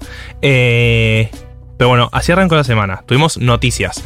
Todo mientras el acuerdo con el fondo no se cerraba. Entonces era rarísimo que el gobierno anuncie cosas sin tener la confirmación de que el acuerdo con el fondo estaba cerrado. el Entonces, visto bueno del fondo. Claro, no se entendía si Massa se había lanzado a mandar a- propuestas porque sí, lo cual era medio raro, eh, pero finalmente, a final de esta semana, ayer, básicamente, llegó la confirmación de que el acuerdo con el Fondo Monetario Internacional eh, llegó a buen puerto. ¿Qué quiere decir esto? Que arreglaron con el staff técnico. ¿Quiénes son el staff técnico? Eh, como siempre dice el Cucho Sayat, son burócratas que están en el fondo, son economistas que estudiaron Sentaditos en sus sillas, atornillados. Sí, ni siquiera en Harvard o Yale, en universidades más o menos medio pelo de Estados Unidos y que laburan de lunes a viernes de 9 a 5 en el fondo. Nivel se firmó el viernes porque de la semana que viene entran dos semanas en vacaciones. Amo. Es la, sea- la feria judicial. Es literal la feria judicial, porque claro, ellos empiezan agosto y agosto es como su enero, entonces hay dos semanas que se van. Por eso también el acuerdo que se firmó se va a confirmar recién dentro de dos semanas. Ahora, el problema es que pasan dos semanas en Argentina las elecciones. Entonces, el acuerdo tiene que pasar por el comité ejecutivo, por el directorio del Fondo Monetario Internacional, eh, y lo van a tratar cuando vuelvan de las vacaciones, que va a ser después de las PASO. Pero entendemos que hay una primera instancia de, de aprobación. Definitivamente cuando se anuncia que hay un acuerdo con el staff técnico es porque ya está todo palabrado con el directorio y no debería haber complicaciones. La mayor complicación que puede pasar es que las paso den un resultado insólito y que haya un nuevo gobierno casi ya puesto y que sería raro que el fondo acuerde con un gobierno que ya perdió las elecciones. Claro, sí, sí, sí, entiendo. Eh, Pero bueno, la- la- desde la cúpula les bajaron la línea, che, avancen. Claro, a la, se a la- supone- a la capa técnica. Se supone que eso está palabrado. ¿Qué está palabrado? Bueno, básicamente no cumplimos nada los últimos meses con el fondo. Pero tuvimos una sequía. Pero tuvimos una sequía, efectivamente. El, el- ahora le voy a leer unas partes del comunicado del fondo, pero básicamente eso. O sea, no cumplieron un carajo, son una mierda, como, como gente a la que se le presta guita. Malísimo todo lo que hicieron estos últimos meses, pero bueno, una sequía, así que un poco los entendemos. Y por eso vamos a retrasar un poco y vamos a hacer dos eh, revisiones juntas, ¿sí? Y le vamos a dar toda la guita junta, que es 7,5 mil millones de dólares. O sea que en dos semanas, cuando vuelvan de vacaciones, el directorio ejecutivo va a aprobar darnos 7.5 mil millones de dólares. Esta era la guita que estaban medio canuteando, ¿no? Como que estaban en plan, eh, no sé si la lectura es correcta, pero la sensación que me dio a mí era que, bueno, veníamos con este acuerdo de que ellos nos giraban la guita para que les paguemos. Sí. Y en un momento dijeron, no sé, pues no los veo bien cumpliendo, así que no sé si les voy a girar la guita. ¿Fue algo así? Hay dos cosas. En realidad, no siempre ellos nos giran la guita para que le paguemos, sino que a veces nosotros le pagamos y después ellos nos giran la guita. Claro. Entonces hay un desfasaje ahí que es medio complicado, que es justamente lo que está pasando ahora. Nosotros ya no tenemos guita para ese Sí, desfasaje. sí, les, les pagamos con yuanes, Claro. con los Entonces, con lo que como ya no tenemos nada de guita para pagarles, ese des- desfasaje no nos sirve. Entonces, es un poco la conversación que vamos a tener la semana que viene, porque tenemos que pagarle el lunes de la semana que viene. En dos días tenemos que pagarle al Fondo Monetario Internacional y hay que ver con qué le pagamos, pero eso te lo cuento al final. Eh, y definitivamente lo otro que pasó es que no estábamos cumpliendo con nada de lo que prometimos. Entonces, si no cumplimos con lo que prometimos, estaba la duda de si efectivamente nos iban a dar la guita. Claro, era como vos me dijiste que ibas a cumplir con Icon Bay, yo te giraba la guita, no cumpliste ni a ni B y me estás pidiendo la guita. Sí, ¿con qué no cumplimos? ¿Con qué? Dice el fondo. Desde la finalización de la cuarta revisión a finales de marzo, la situación económica argentina se ha vuelto muy desafiante. Esas palabras que usan los comunicados son muy graciosas. Los objetivos clave del programa hasta finales de junio no se cumplieron debido al impacto de la sequía, así como desvíos y retrasos en las políticas. O sea, le pega un poquito un palito al gobierno y dice, tuviste la sequía, pero también tuviste desvíos y retrasos en las políticas. Eso es en términos polite, decirle al gobierno, todo bien hermano, hay una sequía yo te la estoy reconociendo, pero vos tampoco es que hiciste todos los deberes, digamos. Bueno, ¿qué no cumplimos entonces? La acumulación de reservas que tenía era una promesa, No, desacumulamos, o sea, perdimos reservas, no acumulamos. Saldo fiscal primario, tenemos más déficit del que habíamos prometido. Bueno. Financiamiento monetario del déficit, o sea, como tenemos más déficit, el Banco Central tuvo que imprimir billetes. ¿Estuvo imprimiendo? Claro, tuvo que imprimir para pagarle, eh, para darle al Ministerio de Economía y que pague ese déficit mayor. Habíamos prometido con, Que no íbamos a con el imprimir fondo más. que no íbamos a imprimir más. Me Upsis. dijiste que no ibas a imprimir más. Upsis, bueno, tuvimos que imprimir. Eh, y después también hicimos medio bardo ahora, justamente, las últimas semanas, con esto de tipo de cambio múltiple. O sea, pusimos impuestos a las importaciones, impuestos a la exportación, impuesto a todo. Sí, no se entiende nada, chicos. No, No se, se- entiende a cuánto está el dólar. Claro, no se entiende nada. Literal, el fondo nos está diciendo, hermano, no se entiende nada. Y por eso dice, por todo eso le vamos a dar perdones, que se llaman waivers en inglés, que son básicamente decirle al fondo, sorry, perdón, no pude cumplir. Sí. Y el fondo dice, bueno, no pudiste cumplir, te reconozco oficialmente que te perdono por esto, igual te doy la plata. Muy bien.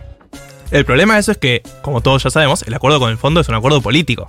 Entonces, el hecho de que tengas que ir a pedirle que te dé un perdón oficial, y bueno, eventualmente tal vez no te lo den. Y además es obvio que ese perdón después lo pagás de alguna manera u otra. No debe ser gratuito. No, no, ni siquiera hablo de dinero. Hablo de que tipo, bueno, Y claro, te perdonamos dos veces, a la tercera reducimos el déficit fiscal por tres. Claro, bueno, es que un poco aparte de las negociaciones que está teniendo el gobierno, esto de viajar a Europa para conseguir votos, viajar a China para conseguir votos en el directorio del fondo, negociar con Estados Unidos, es justamente porque no estamos cumpliendo con las metas. Sí, sí, entonces el carisma de masa saliendo a jugar fuertemente. Sí, pero ahí hay algo cíclico también de que las metas son bastante incumplibles. Y sí, ellos y no lo solo por saben. la sequía. Ellos lo saben.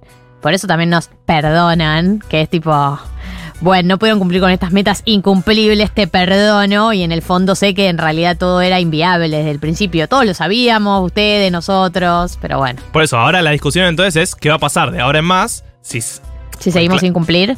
No, si seguimos sin cumplir, porque básicamente vamos a incumplir. Lamento informarte que ya las metas, para que te des una idea, la meta de reservas se cambiaron. O sea, se bajó la acumulación de reservas y aún así tenemos que comprar 9 mil millones de dólares en los próximos cuatro meses. Para, pero Massa no, no recibió en las últimas semanas un par de préstamos piolas de bancos internacionales y tal.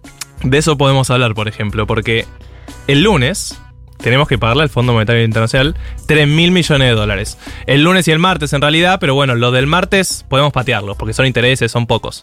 Pero el lunes ya es deuda que venimos pateando justamente porque no veníamos acordando, entonces no le íbamos a pagar. Pero no. como ya acordamos, vence el lunes casi 3 mil millones, son un poco menos, 2.700. Eh, el tema es cómo le vamos a pagar esa guita. Porque no tenemos los dólares todavía del fondo, porque el fondo se reúne en dos semanas porque están de vacaciones. Vagos. Vagos, sí, agarren la pala. Entonces, lo que hizo Massa fue pedir un préstamo a otro organismo internacional que se llama la Cooperación Andina de Fomento, pero por solo mil millones. O sea, nos Vamos faltan, a nos faltan 1700.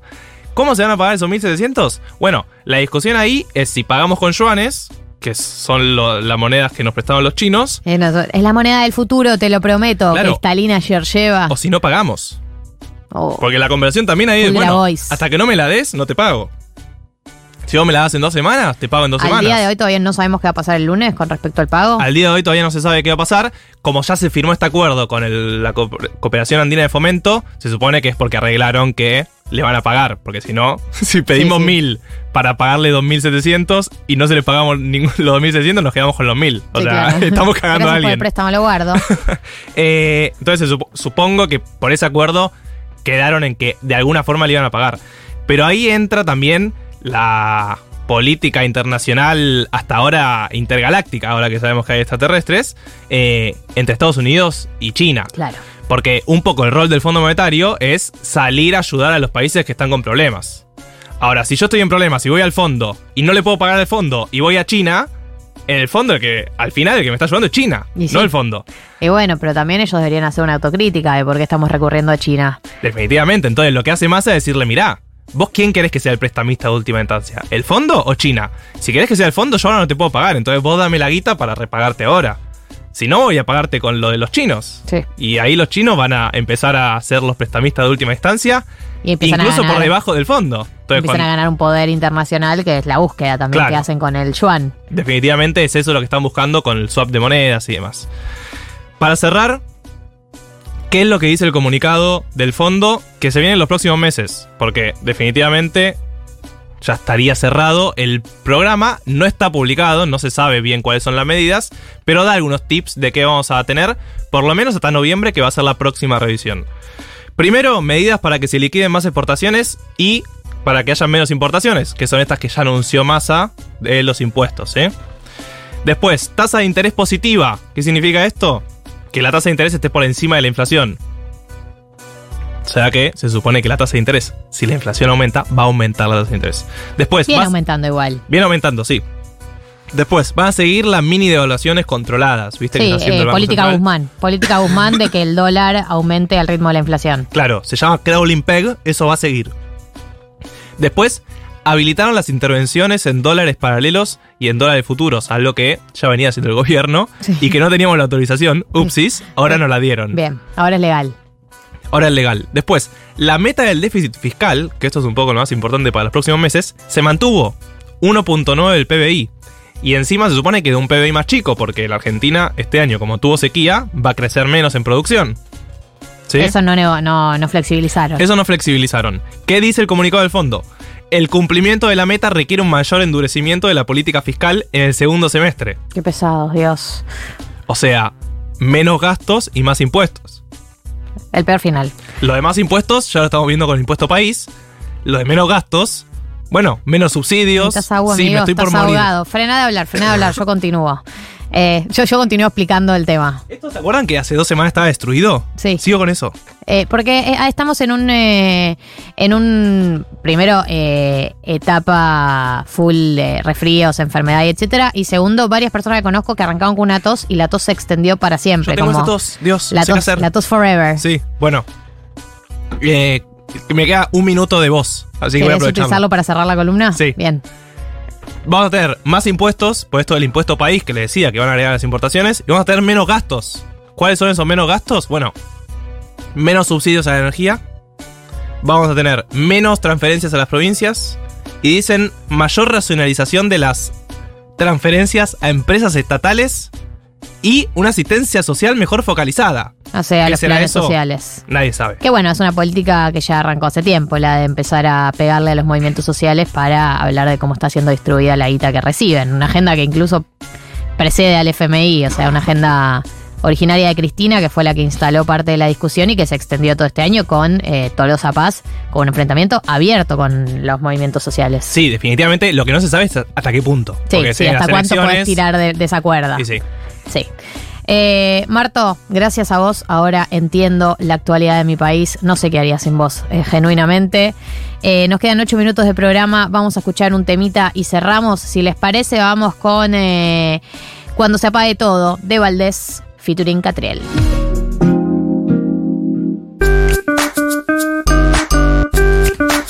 Bueno, amigues, vamos llegando a la despedida, pero antes de irnos los leemos. Queremos saber qué opinan de la vida, qué fueron opinando a lo largo del programa. Eh, ¿Se acuerdan cuando arrancamos este programa a las 2 de la tarde? Éramos todas personas humildes, con deseos de debatir cosas, como por ejemplo eh, Rosario que contaba sobre el tema Gaby Pepe. eh, decía, mi padre es gorila, votó a Macri, obvio decepcionado, no tanto como para votar al peronismo. Va- no va a ir a votar. Mi objetivo, balotage Massa Bullrich y operar ahí para ver si vota al peronismo por primera vez. Como que el padre, que es gorila, eh, si llegan Bullrich Massa al balotage, por espanto, vote a Massa, digamos. No por y es un poco lo que espera Massa, creo, y casi todo el peronismo. O ¿no? sea, eh, así. coincidimos que el, el balotaje más riesgoso para Massa es Massa Larreta. Igual porque creo esos que- son los más similares, digamos. Creo que Sergio Massa opina lo contrario. Como que hay internas incluso del gobierno qué balotaje le convendría. Queda claro que el mejor escenario es llegar al balotaje. Sí, sí, por Es un poco supuesto. lo que está en duda. En caso, yo creo que igual es una elección que eh, lo único sobre lo que me parece que hay bastante certeza es que es muy probable que lleguemos, que vayamos a balotaje. El tema es quién es. Exacto, esa es la pregunta. Creo Sí. que no es tanto si vamos a balotaje o no, como quiénes llegan al balotaje eh, y los escenarios posibles. Massa, eh, Bullrich, Massa Larreta, Massa Milei, escenarios A con Massa y después toda una serie de escenarios sin Massa. Y ahora es cuando Eh, llegan los Bullrich mensajes. Milei, Larreta Milei. Cuando llegan los mensajes. Se están olvidando de Guillermo Moreno. Bueno, sí, nos estamos olvidando de Guillermo Moreno. Eh, eso es exactamente lo que está pasando. Hay Eh, uno que puso aparte, mandó un mensaje que decía: Alberto hoy por hoy es embajador de Argentina en la Argentina. Sí, sí, sí. Y sí, la verdad que sí. Es, Es- un buen rol. Debe ser, eh, no conozco mucho de historia argentina, la verdad no es eh, un área en el que me especializo. Si es que me especializo en algo, eh, Sí. pero digo, debe haber habido pocos presidentes tan vacíos de poder. Obviamente todo te lleva a De la Rúa, entre otros, pero Sí. digo, ¿cuántos presidentes eh, con este nivel de vacío de poder real? Durante tanto tiempo, porque hace cuánto tiempo que Alberto ya está completamente vacío de poder. Este Y año, por no, lo no. menos, seguro. Todo este año. Sí, Claro, de- o sea, y desde que bajó la candidatura, medio que. Sí, ¿no? sí. Ya fue como, bueno, besis. Bye. Pásala bien. Eh, ¿Nos quedó algún audio por ahí eh, pendiente? Hola, mi del noventas. Desde zona sur tomando mates, recién despertada, limpiando picas y manicurando unas flores. Los quiero mucho. ¿Limpiando qué, dijo? A picadores. No sos la seña, Juli. Ah, Es que nosotros somos muy señoras, ¿viste? Sí, Decís sí, no, picas y yo tipo, ¿qué? ¿Qué? ¿Qué dijiste? Hola, jóvenes y jóvenes de 1990. Bueno, yo estoy volviendo de hacer mis compras con un changuito. Bien. Tengo dos planazos este fin de hoy a la noche me junto con hermanas a comer ñoquis y ver El Mundo Según Wayne. uno y Buenísimo. dos. Y mañana me junto con amigas a comer guiso de lentejas y todo. hacer un rewatch de la inolvidable final Argentina-Francia 2022. Esta persona tiene la mejor vida que yo vi en mi vida. La vida de esta persona. Todo acompañado por buena comida, aparte, que es lo clave para tener una buena vida. No, es espectacular. Es espectacular. Los envidio. Y los felicito por la gente que logra encontrar la felicidad. No hice rewatch entero de la final, pero es un buen plan, ¿no? Es un re buen plan para mí. Yo la hice. ¿Sí? Sola en casa una noche. Entero, entero, te estoy No, diciendo. entero no. Ok. Resumen. ok. No, No, ¿sabes resumen, lo que la falta? cantidad de resúmenes que- Yo miro fútbol por resumen hoy No. ¿Sabes lo que falta del mundial? Sí. Falta un buen resumen de todos los partidos. Lo que yo lo que, y un día que me, me agarró ataque mundialista, hay resúmenes de cinco minutos, Sí. de tipo lo- las jugadas de gol, eh, al- sí, al- alguna situación picante. A mí me gustaría un resumen de 20 minutos de, no sé, por ejemplo, las mejores jugadas de Argentina en el partido con Arabia Saudita, con Australia, con esto, pero las mejores jugadas en términos eh, Fulbo, futbolí- tipo sí, fulbo, buenos pases. Faltan esos resúmenes eh, de todos los partidos. Eso me gustaría. Me gustaría ir a la experiencia del Mundial viendo las mejores jugadas de Argentina, independientemente de si terminó en situación de gol o no, de todos los partidos. Del fútbol de Argentina en el Mundial, que me pareció alto nivel de fútbol. Eso me parece que falta. En un par de meses se cumple el año y seguro va a haber como documental, especial, todo. ¿no? Ojalá. Ahí va a salir de todo. Eh, Claro. Sí, sí, total. Che, quiero decirles un par de cosas antes de irnos. Eh, mañana a las 19 horas hay cine en Junta. Cerramos el ciclo de cine y amistad con El Día de la Bestia, una de las mejores películas de Alex de la Iglesia. Si no la viste, esta es tu oportunidad. Si ya la viste, nada mejor que volver a disfrutarla en pantalla grande. Presenta Maite Echeve. Proyectamos adentro, los cupos son limitados, así que reserva tu entrada en el link de destacadas de arroba Juntabar. Y lo otro que quería recordarles es que hoy comimos acá gracias a Ribcas Deli. La verdad que lo pueden ver en mis stories, se ve increíble, siempre comemos épico con la comida de Ribcas. Es una sandwichería, está en Villa Crespo, los puedes encontrar en Tame 747, el Mercat de Villa Crespo, o buscarlos en Instagram como Ribcas Deli. Recordad que se escribe con B corta y con K, R I B corta K A S Deli. Eh, y tiene todo tipo de comida, unos sándwiches épicos, bocados tradicionales como knishes, bollos, quipes, hay de todo. Así que chusmen y sean felices como lo hemos sido nosotros hoy. Gracias Flor Fresa, gracias Juli Piasek, gracias a ustedes del otro lado, Becha Mejorate, te esperamos el sábado que viene.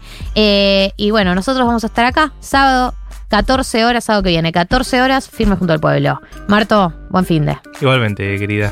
Chau a todos. Galia, Martín y Becha. Nuevas neurosis para los problemas de siempre. 1990.